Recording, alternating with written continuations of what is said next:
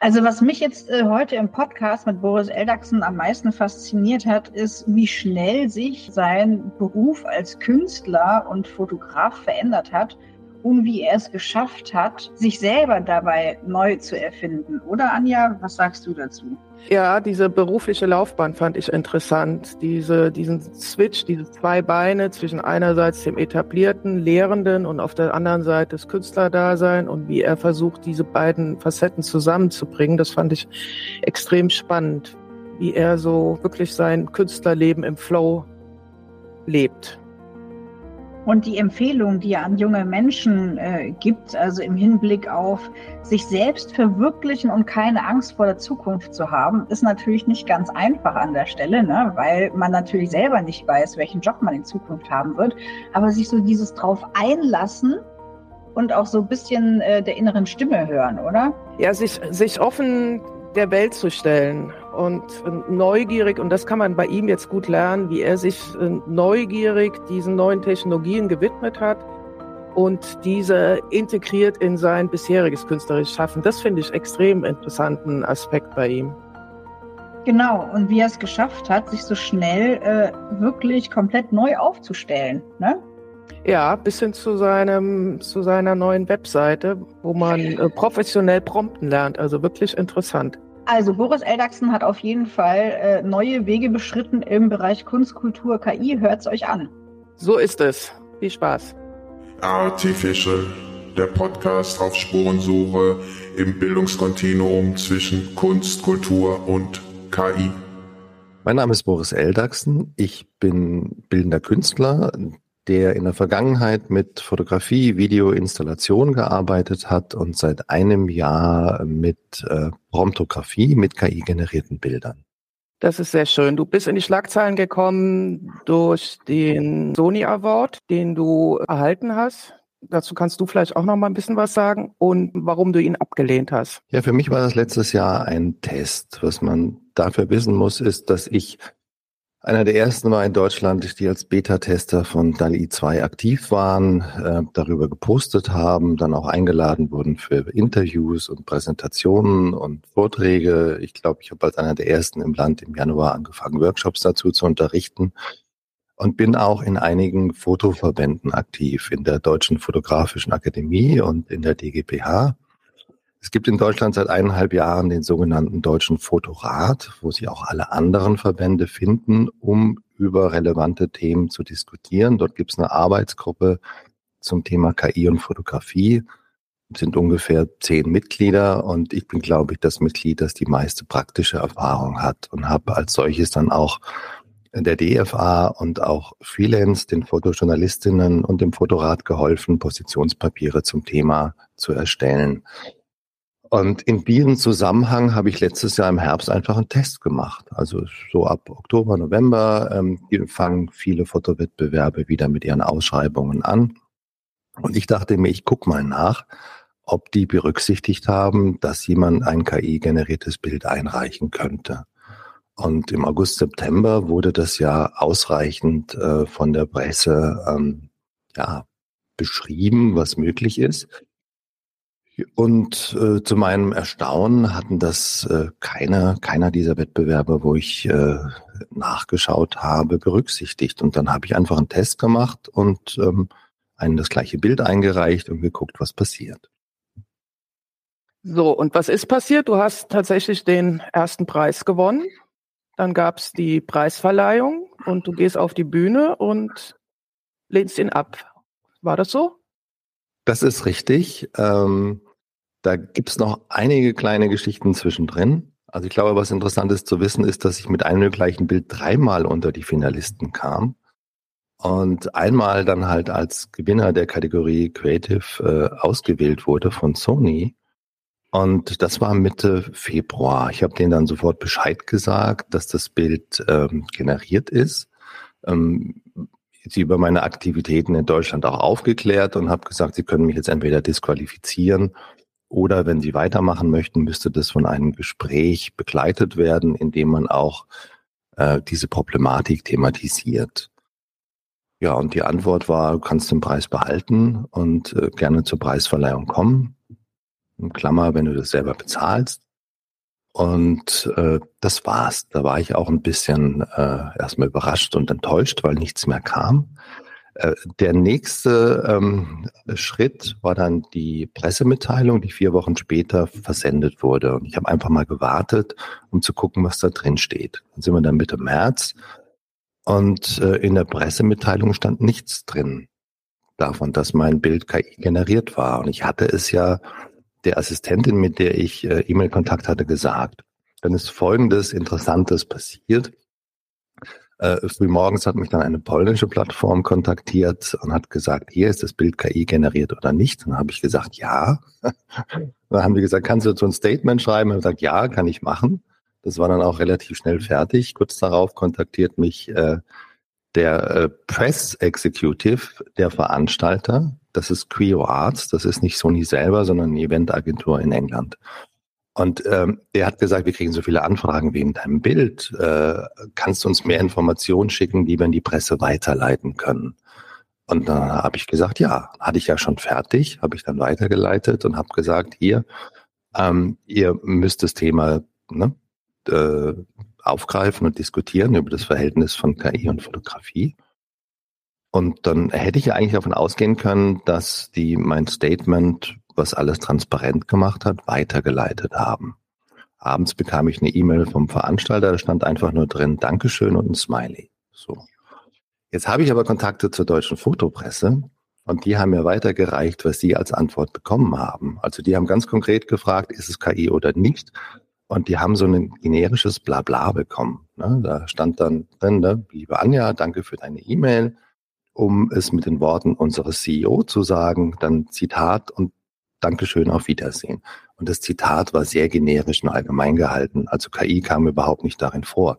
Haben Sie gleich mal GPT schreiben lassen?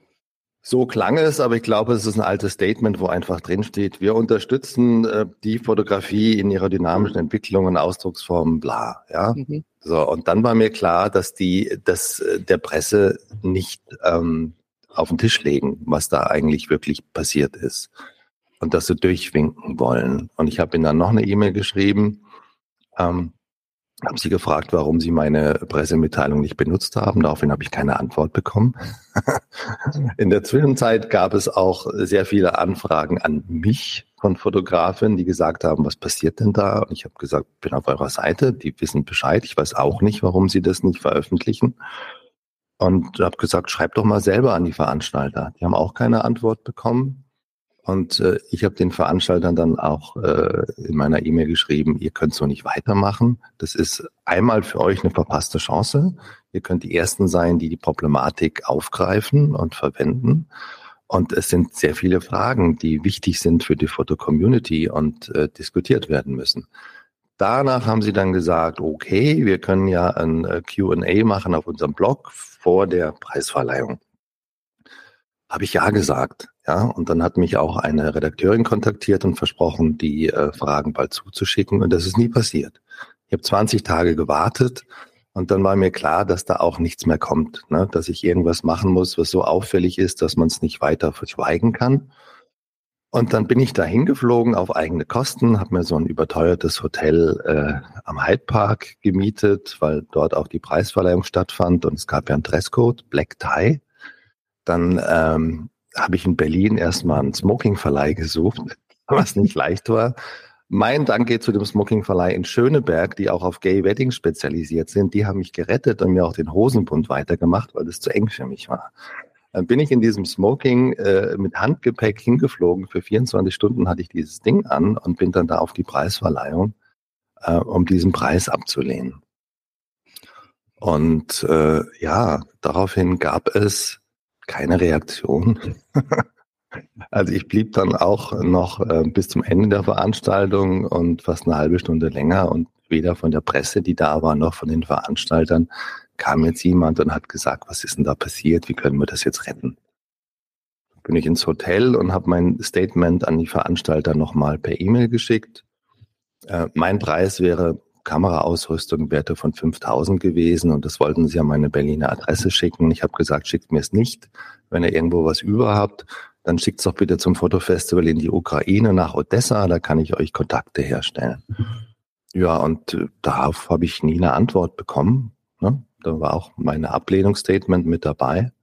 Dann habe ich dieses Statement auch äh, auf Facebook und Instagram gepostet und bin schlafen gegangen. Das war alles. Ja, und man hat ja jetzt schon Facebook äh, zehn Jahre lang tot gesagt, aber in bestimmten Bereichen funktioniert es noch. Als ich dann wach wurde, war das Ding schon zigmal geteilt und ähm, eine südamerikanische Fotoplattform hat mir dann gesagt, dass mein äh, Bild von der Webpage des Veranstalters entfernt wurde.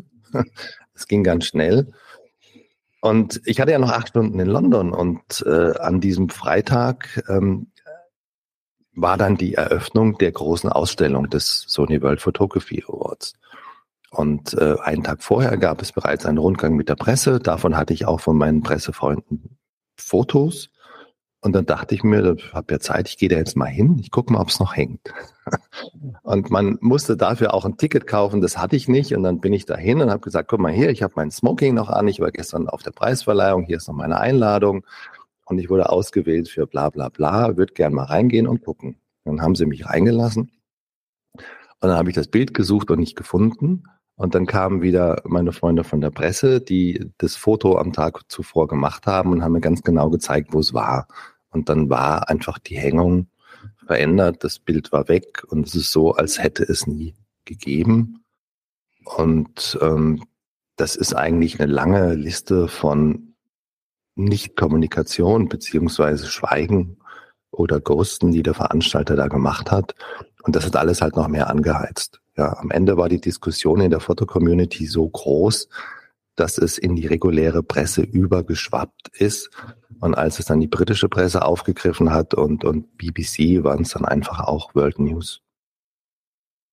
Ja, du hast, äh, das kann man auf deiner Webpage sehen. Also du hast ähm, jede Menge Presseveröffentlichungen zu dem Thema in der Zwischenzeit. Also du hast es tatsächlich geschafft, das Thema zum Thema zu machen. Das gefällt mir auch persönlich so daran. Das ist im Grunde ein informelles Lernprogramm, das du angestoßen hast, für alle mal darüber nachzudenken, was passiert hier gerade im Moment. Das äh, ist das, was mich daran so reizt. Ähm, wie ist denn das dann noch weitergegangen? Hast du in der Zwischen, hast du jemals wieder was gehört von dem Veranstalter oder? Von dem Veranstalter von Creo Arts habe ich nie mehr was gehört. Ich habe zwischendrin mal durch Zufall ähm, Mitarbeiter von Sony Deutschland getroffen. ähm, die fanden das ähm, äh, auch seltsam, also wie schlecht da auch das PR und Risk Management des Veranstalters war. Ähm, ich habe äh, vor sechs Wochen in Berlin dann nochmal Mitarbeiter von Sony getroffen und ähm, habe gesagt, hier, was ist denn passiert? Also es gab ja nur eine Pressemitteilung des Veranstalters, wo drin stand, das ist ein interessantes Thema und man will diese Debatte auch mitmachen. Und dann habe ich gesagt, was ist denn bisher passiert? wo habt ihr euch denn eingebracht? Ne? Und ähm, dann habe ich gesagt, ja, ich mache jetzt gerade, äh, plane gerade einen Panel Talk im Frankfurter Kunstverein mit der Direktorin dort, äh, Ranga Yogeshwar und dem äh, Chefentwickler von Stable Diffusion wollte er nicht mitmachen. Wir brauchen noch jemanden, der das Streaming übernimmt. Und dann habe ich noch mal eine Türchen aufgemacht und habe gesagt, hier, ne, ich habe ja nichts gegen euch, mir geht's ja ums Thema. Und äh, der Mitarbeiter hat gesagt, ja, ich bin noch ein, hier ein bisschen in der unteren Hierarchie, aber ich kann es gerne mal vorschlagen. Da habe ich leider auch nichts mehr gehört. Also mit solchen Geschichten hätte ja Sony das alles besetzen können, ne? oder der Veranstalter. Auch was jetzt die Kamera angeht, wir hätten ja sagen können, ja, wir schicken die jetzt an das Festival in Odessa und packen noch 50 drauf. Ne? Hätte jetzt ja auch nichts gekostet. Und aber irgendwie war da nicht der Wille, sich überhaupt damit auseinanderzusetzen oder überhaupt ein Interview zu geben. Ähm, der Kurator der Open Competition hat mir auch ein bisschen leid. Das war einer, der wurde mal angefragt für ein Interview vom australischen Radio. Da hat er erst zugesagt und dann wieder abgesagt. Also da hat man auch nichts gehört. Und dem werfe ich, ja eigentlich nichts vor. Ne? Also der hat äh, zu dem Zeitpunkt einfach keine Ahnung gehabt, woran man KI-Bilder erkennt. Und das Bild als solches hat ja erstmal eine Wirkung. Und äh, wenn man acht Kategorien als Einzelner bewerten muss und Bilder aussuchen muss, dann ist es einfach schon viel Arbeit. Ne? Aber mhm. die Veranstalter haben halt an, an vielen äh, Ecken und Enden einfach schlecht gearbeitet. Ja, die Diskussion läuft jetzt. Die Diskussion läuft ohne Sony und zwar in äh, allen Bereichen. Ähm, was ich jetzt sehe, ist, dass eine Sensibilität für die Wortwahl entstanden ist. War mir ja auch wichtig, ähm, zu sagen, Leute, benutzt nicht mehr den Begriff KI-Foto. Es ist kein Foto. Es gibt einen Unterschied zwischen Fotografie. Ich mache Bilder mit Lichtpartikeln und KI-generierten Bildern. Da kann ich einem dunklen Raum sein. Ich brauche einfach nur Internet und Strom. Und den besten Begriff, den ich dafür gefunden habe, ist Promptografie, weil ich mit einem Prompt arbeite. Das ist so hands-on wie googeln. Ja, ähm, und mit dem Prompt kann ich ja nicht nur Bilder generieren, die aussehen wie Fotos, Zeichnungen, Malerei, sondern auch 3D-Objekte, Musik, äh, Bewegtbild. Wir brauchen einen übergreifenden Begriff. Und dann kann man sich im zweiten Schritt überlegen, packt man das jetzt zusammen, Fotografie und Promptografie, oder lässt man das getrennt? Und wie verhält man sich dazu? Und da gibt es mittlerweile zwei Teams. Das habe ich auch letzte Woche gemerkt. Ich war auf dem Fotofestival in Aal, das ist das wichtigste international und habe da auch ähm, Festivaldirektoren getroffen, die ich kenne von, von anderen Festivals. Und da gibt es ein Team, das denkt vom Ende her und sagt, sieht doch gleich aus, können wir ja auch so nennen. Ne? Die breite Masse wird es sowieso tun. Und dann gibt es die Fraktion, zu der ich gehöre, die sagt, nee, nee, ähm, ich kann ja auch eine Plastikzitrone und eine echte Zitrone haben, die sehen gleich aus ist aber was anderes. Und der Prozess ist wichtig, wie das Bild entsteht. Und das sind eben zwei unterschiedliche Dinge. Und dann können wir darüber reden, was braucht man denn für Fähigkeiten, um ein guter Fotograf, Fotografin zu sein? Und was braucht man für Fähigkeiten, um jetzt äh, gute KI-Bilder zu erstellen? Es gibt da natürlich eine Schnittmenge. Das ist für mich auch interessant. Und für mich ist KI deswegen auch ein Wissensverstärker, äh, weil ich kann allein beim Text prompten. Da gibt's 13 Elemente, die ich momentan sehe. Von diesen 13 Elementen sind neun Elemente nur dann gut zu bespielen, wenn ich eine Erfahrung habe. Als Fotograf, als Künstler, Künstlerin, Bildermacher, ähm, dann weiß ich, was ich da reinschreibe. Das heißt, die Erfahrung zählt und diejenigen, die Erfahrung haben, sind erstmal im Vorteil. Das ist die Schnittmenge hier. Aber der andere Arbeitsprozess ist erstmal, ja, es gibt Unterschiede und Gemeinsamkeiten. Und äh, als Abschluss, warum es mir so wichtig ist, ähm, das zu betonen. Ähm, ich habe sechs Jahre Philosophie studiert und glaube daran, dass eine Definition von Begriffen wichtig ist, damit man erstmal äh, miteinander kommunizieren kann und sagt, wovon reden wir überhaupt und, und äh, was ist es, über das wir reden. Das beginnt, das ist noch nicht zu Ende. Da muss noch viel, glaube ich, geklärt werden, auch von Festivals, Museen, äh, Kuratorinnen. Und äh, ich bin dankbar, dass ich es anstoßen konnte. Ich hätte nicht erwartet, dass das klappt, dass das so groß wird. Und am Ende ist es ja auch die Foto-Community, die es gemacht hat. Also ich hatte, erinnere mich daran, dass ich mal Nachricht vom chinesischen Fotografen bekam, der hat gesagt, ich habe deinen Text in meine Sprache übersetzt und am nächsten Tag hat er gesagt 50.000 Klicks und am nächsten Tag hatte ich dann eine Interviewanfrage ähm, von Beijing News und seitdem ist es kommen da andauernd Anfragen nach. Sehr, sehr tolle Geschichte.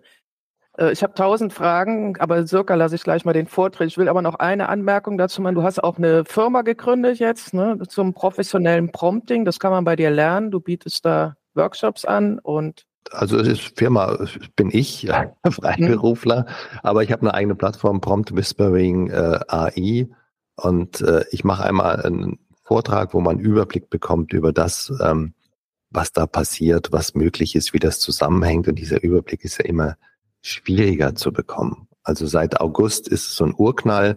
Es beschleunigt sich 360 Grad in alle Richtungen, wird immer schneller.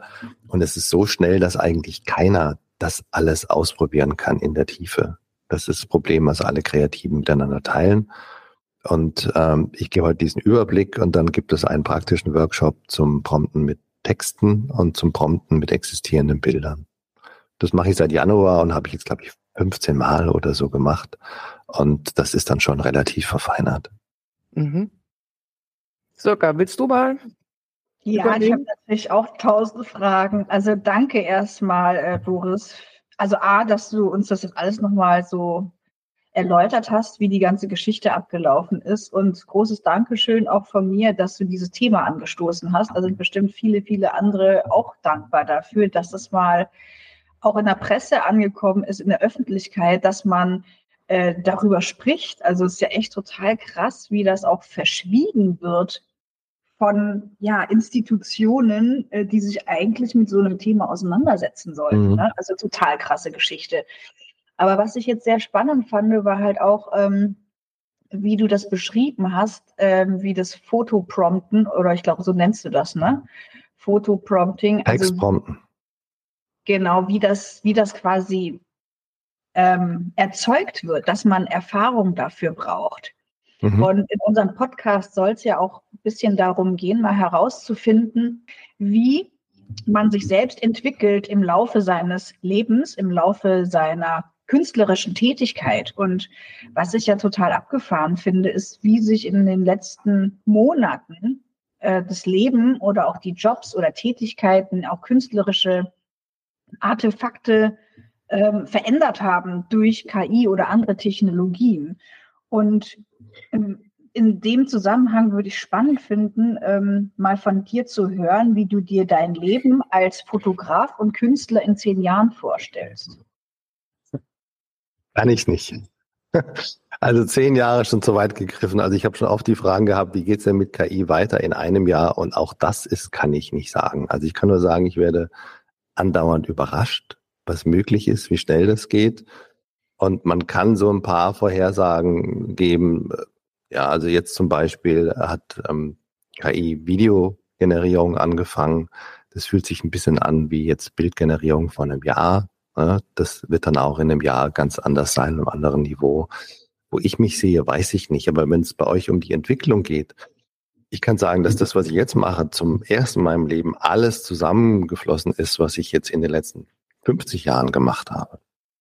Ich habe ja ähm, Kunst studiert und Philosophie, weil ich irgendwo gedacht habe, eins von den beiden wird mir die Antwort geben auf die großen Fragen des Lebens und habe am Ende gemerkt, dass ich nur die Fragen besser formulieren kann, ohne die Antworten zu bekommen. Und äh, konnte halt Kunst und Philosophie nur kombinieren auf äh, Lehramt. Habe dann Lehramt studiert, habe das zweite Staatsexamen gemacht, wollte aber nicht in die Schule und äh, was macht man dann damit? Ende der 90er, dann kam das Internet. Und das hat mich begeistert als Medium. Es war neu, es gab keine Ausbildungsberufe und dann bin ich quer eingestiegen in die New Economy und habe das gemacht, was man heute Community Management nennt. Und ähm, das war ein Vorläufer von MySpace. Hab den ersten Crash mitgemacht, 2000, und dann damit als Freiberufler quasi mich mit der gesamten digitalen Branche entwickelt. Ja, und die Berufsbezeichnungen haben sich verändert, es kamen neue dazu. Das, was man äh, so sagen könnte, ist, ich habe Strategie gemacht und kreative Ideenentwicklung und konnte dafür schon mein Studium nutzen. Ich habe immer gesagt, ähm, für Strategie, ich, ich gucke erstmal, worum geht's und mache ein, ein, ein, analysiere das, habe ein Raster, da ist mein Philosophiestudium sehr nutz, nützlich gewesen und dann denke ich kreuz und quer kreativ. Ne? Das ist dann mein Kunststudium gewesen. Und diese Jobs habe ich ähm, gemacht, sehr, sehr lange, bis Januar. Und das waren dann Ideengeber für Pitches, für Ideenwettbewerbe, für Kampagnen, für bestimmte Formate. Ich habe zum Beispiel vor drei Jahren bei Promi Big Brother die Social Media Formate mitentwickelt, ja, und habe vor 15 Jahren mal die Social Media Guidelines für Audi international geschrieben und solche Sachen. Ähm, das ist eines gewesen, was mit meinem Un Unterrichten oder Kunst nicht wirklich zusammengegangen ist. Äh, aber ich habe, nachdem ich mein Lehramt ja abgeschlossen hatte, sehr früh 2003 angefangen zu unterrichten und äh, habe das teilweise im Ausland an Kunsthochschulen gemacht. Ich habe eine Zeit lang in Australien gelebt, ähm, dann als Workshops in Deutschland oder für Festivals und äh, diese Dinge kommen jetzt alle zusammen. Ja, also ich habe äh, sehr früh gemerkt, was äh, KI bedeutet, was da anfängt. Und ich hatte so ein Flashback von Ende der 90er mit dem Internet. Und ich habe gemerkt, das ist jetzt so groß, keiner weiß, wohin das geht. Es gibt hier noch keine ausgeformten Berufe und habe mich im Januar dann entschlossen, voll reinzugehen. Und habe dann diese Plattform Prompt Whispering AI aufgemacht und habe die alten Social Media Jobs einfach ähm, ja beendet. Ne? Mittlerweile ist da, weiß nicht, äh, fast jeder Community Manager und weiß, wie es geht. und bin dann halt rein jetzt in KI und hatte das Glück, dann äh, ja durch, durch alle Anfragen, die nach und nach gekommen sind, ähm, immer präsent zu sein und äh, mache jetzt hier alles gleichzeitig zusammen, was vorher getrennt war. Das heißt, ich mache meine künstlerischen Experimente mit den Plattformen, daraus kriege ich mein Wissen. Dieses Wissen ähm, werde ich dann wieder weitergeben in Workshops, Vorträgen oder Beratung. Und da hilft mir auch dann das Wissen, was ich in 20 Jahren Arbeit mit Agenturen gemacht habe. Das fließt hier zusammen und das war von mir so nicht ähm, absehbar. ja, ich Sehr hätte auch schön. nicht gedacht, dass nochmal so ein großer disruptiver Moment kommt, ja, wie damals mit dem Internet. Hm. Ich würde mit einer Frage vielleicht anschließen aus unserem Fragenkatalog. Das könnte auch schon fast der Abschluss dann so langsam sein. Ähm, du triffst eine gute Fee. Sie gibt dir einen Wunsch für die Welt und einen für dich. Was ist das?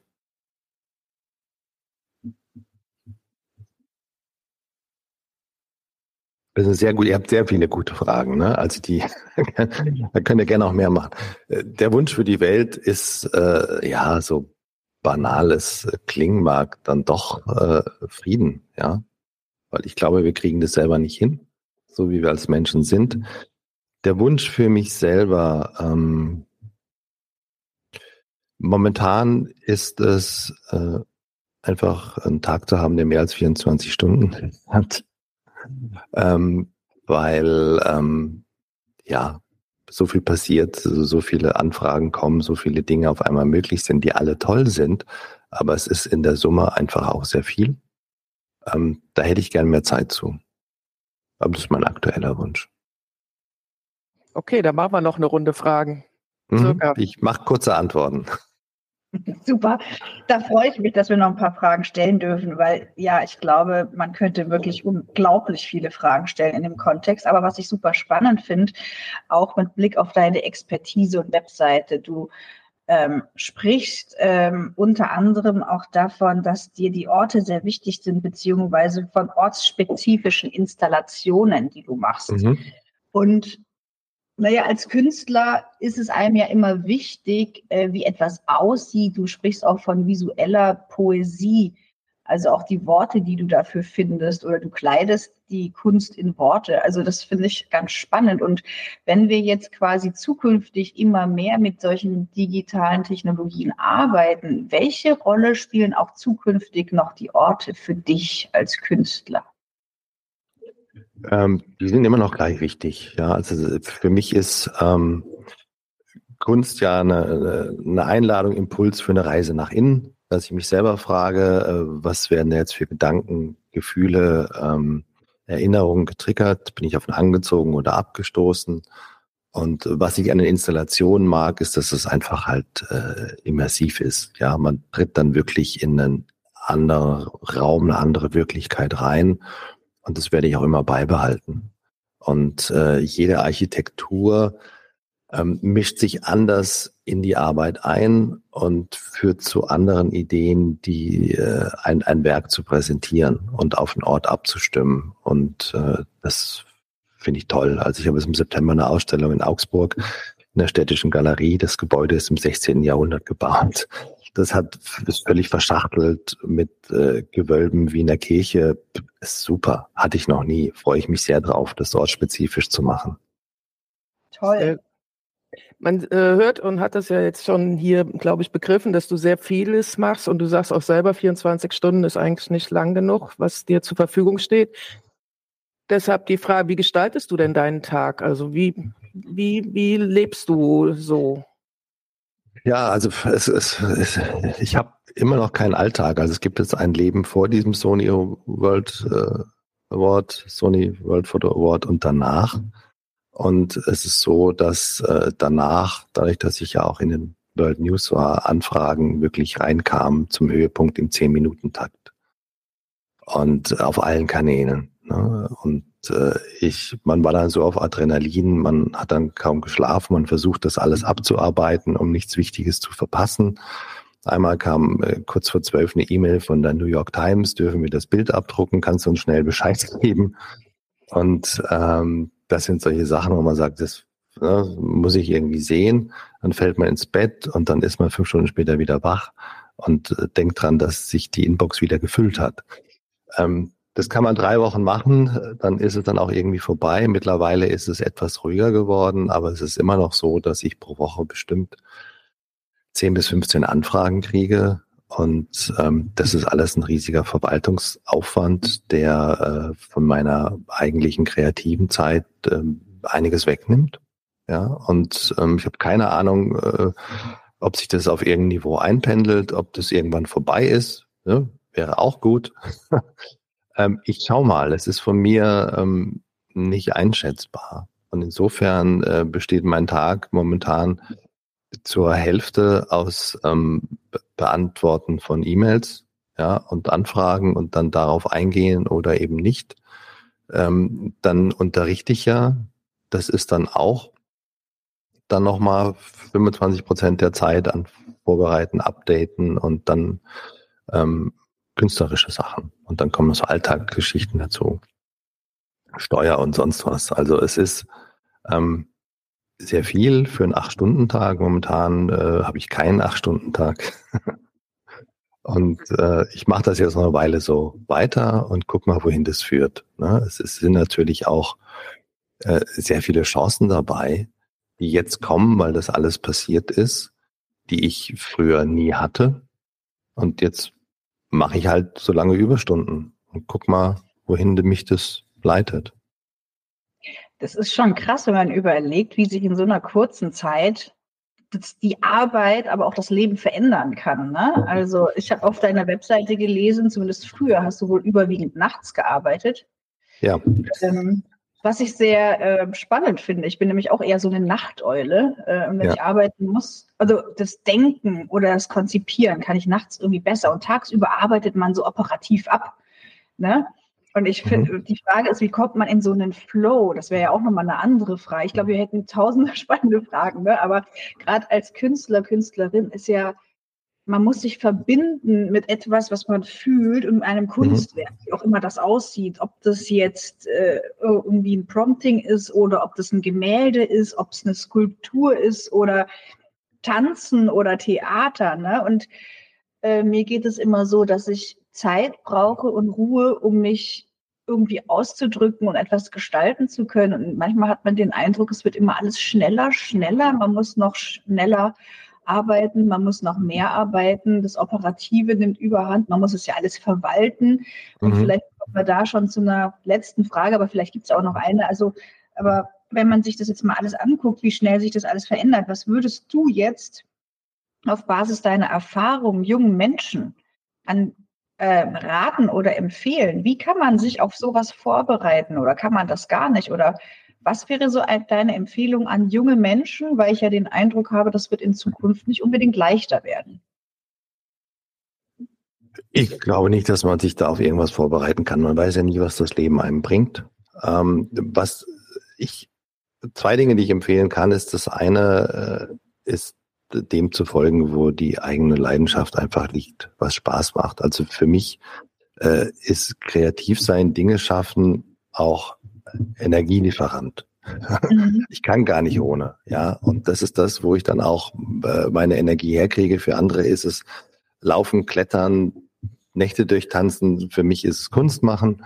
Und ähm, dann äh, muss dieser Bereich des Kunstmachens auch wirklich ähm, Freude bringen. Und man äh, darf sich von anderen nicht einreden lassen, wie es denn aussehen sollte oder in welche Richtung das gehen sollte man muss einfach das machen, was einem Spaß macht, weil nur dann bleibt man dabei und nur dann ist es so ein Perpetuum mobile. Und das Zweite, was ich beim Unterrichten merke, jetzt bei äh, jüngeren Menschen, war bei mir auch so, ähm, ist, äh, man hat sehr viele Ängste und Unsicherheiten und ich sehe meine Aufgabe als Unterrichtender, ähm, diese wegzunehmen, einen möglichst äh, angstfreien Raum zu schaffen. Darin äh, wird werden Experimente und alles andere von selbst geschehen. Ja, also die ähm, versuchen, sich seiner eigenen Ängste auch bewusst zu werden und die Schritt für Schritt zu überwinden. Und das zu machen, was Spaß macht. Alles andere kommt von selbst. Das ist einfach. Mhm, klingt einfach. Ich glaube, klingt dass einfach. Viele, ich glaube, dass viele ich würde dem auch zustimmen, aber ich äh, glaube, dass viele im Hinterkopf die Frage haben, aber woher kommt das Geld für den Lebensunterhalt? Ah. Weil das ja. ist ja immer so dann, ne, das eine ist ja das Spaß machen, das ist ja bei vielen, Richtig. wissen wir ja durch die Studien, nicht konkurrent. Also das, ähm, das Geld das, verdienen und die und der Spaß. Das war bei mir ja auch so. Ne? Also das ist ja, ja jahrzehntelang habe ich mich zweiteilen müssen ähm, um äh, das, was mir eigentlich Spaß macht und was ich machen möchte, zu finanzieren. Und ähm, das ist ja Teil der Künstlerexistenz und ich sehe jetzt auch nicht wirklich äh, viele Kollegen, bei denen das anders ist. Ja, das ist leider Teil des Gesamten. Äh, wozu ich raten kann, ist vielleicht äh, irgendeinen Job zu suchen, der die Fähigkeit hat, das, was man künstlerisch macht, noch zu befruchten ja, dass man da noch irgendwas anderes rausziehen kann, außer dass man da die Zeit absitzt und irgendwas macht. Mhm. Finde ich eine gute Empfehlung. Sogar, willst du noch eine Frage stellen? Ansonsten würde ich sagen, angesichts unseres Formates, wir wollten uns ja knapp halten, kurz halten, genau. würde ich mich hier bedanken bei dir, Boris. War super spannend, super tolle Biografie und genau das, was ich äh, eigentlich allen Menschen wünschen würde dass sie so in den Flow kommen und äh, quasi ihren, ihren Purpose auch finden. Und du hast deinen, glaube ich, da gefunden jetzt.